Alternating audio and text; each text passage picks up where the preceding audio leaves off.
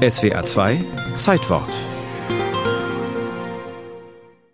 Die Frauen sollen sich nicht nach den Männern richten. Sie sollen sie sein. Sie sollen schön sein, elegant sein, gescheit sein. Alles. Das ist eine Frau. Und alles das ist Enne Burda, als sie am 1. Oktober 1949 die heruntergewirtschaftete Modezeitschrift Favorit der Geliebten ihres Ehemannes Franz Burda übernimmt. Ich wollte stärker sein als diese Frau. Und da diese Frau den Verlag erstmal bankrott gemacht hat, habe ich gedacht, Gott, was die Frau kann, kann ich noch zehnmal.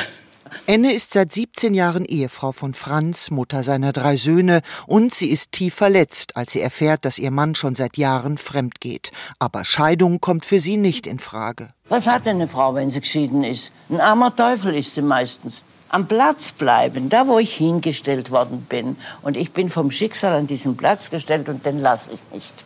Kenntnisse vom Verlagswesen hat die 40-Jährige nicht, aber ein Gespür für Mode und für die Bedürfnisse der Frauen in der Nachkriegszeit. Ich kann ja nicht das Heft voller eleganter Mode machen, weil die, die das Heft kaufen, für jeden Tag Mode brauchen. Und das war der Erfolg von Burda-Moden. Dass ich selber eine durch und durch praktische Frau war und wusste, was so normale Frauen brauchen. Außerdem eine ausgesprochen ehrgeizige und resolute. Das gefällt nicht jedem und jeder. Die Männer haben mich im Anfang nicht für voll genommen. Mehr Schwierigkeiten haben mir die Frauen bereitet, insbesondere die Moderedakteurinnen, die mich ablehnten, mich sogar bis zum Boykott verfolgten. Viele Jahre später erklärt Sohn Hubert, woran das gelegen haben könnte. Meine Mutter war kein Teamspieler.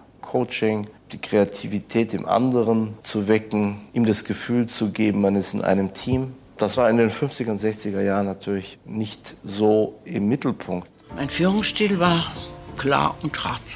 Befehl und Schluss. Burda-Moden ist der neue Titel, unter dem ihre Zeitschrift ab 1950 erscheint, mit einem bestechend einfachen Konzept: tragbare Mode zum Häkeln, Stricken und vor allem selber nähen. Zu den gezeichneten Modevorschlägen werden von erfahrenen Schneiderinnen Schnittmuster für alle Größen hergestellt. Eine schwierige Arbeit, die viel Sachkenntnis erfordert. 1965 erreicht Enneburdas Schnittmusterzeitschrift die Millionenauflage und macht mehr Umsatz als der Verlag ihres Mannes.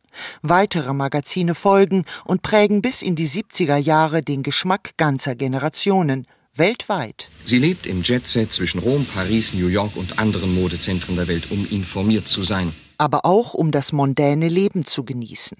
Enne Burda liebt Luxus und trifft sich gern mit Prominenten aus Film, Funk und Politik, zum Beispiel mit dem ehemaligen Außenminister Hans-Dietrich Genscher. Also für mich ist Enne Burda ein Kraftwerk mit Herz. Auch privat zieht Enne mit Ehemann Franz gleich. 30 Jahre lang hat sie einen Geliebten in Italien. Giovanni hat mich angebetet und was ich gemacht habe, war richtig.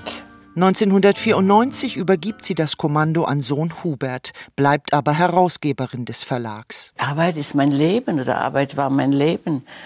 Die größte Traurigkeit im Alter ist nicht mehr arbeiten können. Enne Burda hadert mit dem Alter und lebt zurückgezogen in ihrer Villa in Offenburg.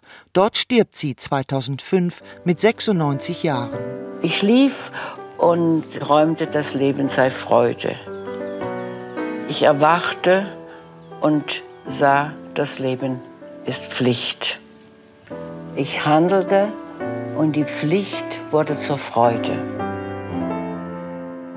Und das meine ich, das wäre auch der Sinn des Glücks.